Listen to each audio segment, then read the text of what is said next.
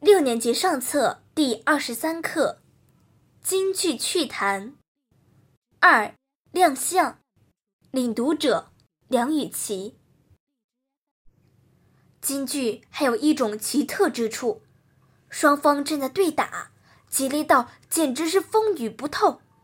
台下看的人非常紧张，一个个大气儿不敢出，都把眼睛睁得大大的。唯恐在一眨眼间，谁就把对方给杀了。然而也怪，就在双方打得不可开交之际，那紧张而又整齐的锣鼓声忽然一停，人物的动作也戛然而止。双方脸对着脸，眼睛对着眼睛，兵器对着兵器，一切。都像被某种定身术给制服了。小孩子和外宾忍不住要问：如果他们当中哪个先醒了，拿起兵器朝着对方一刺，对方不就完了吗？问的有理，但这恰恰是京剧艺术的高妙之处。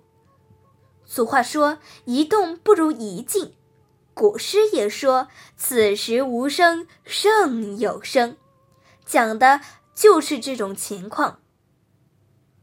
静，越发能显示武艺的高强，越发能显示必胜的信心。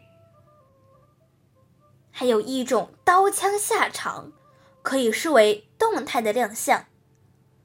双方正在交战，一方被打败，跑下去了。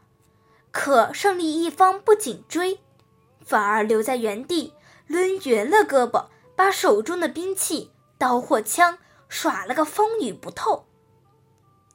这哪里还是戏剧？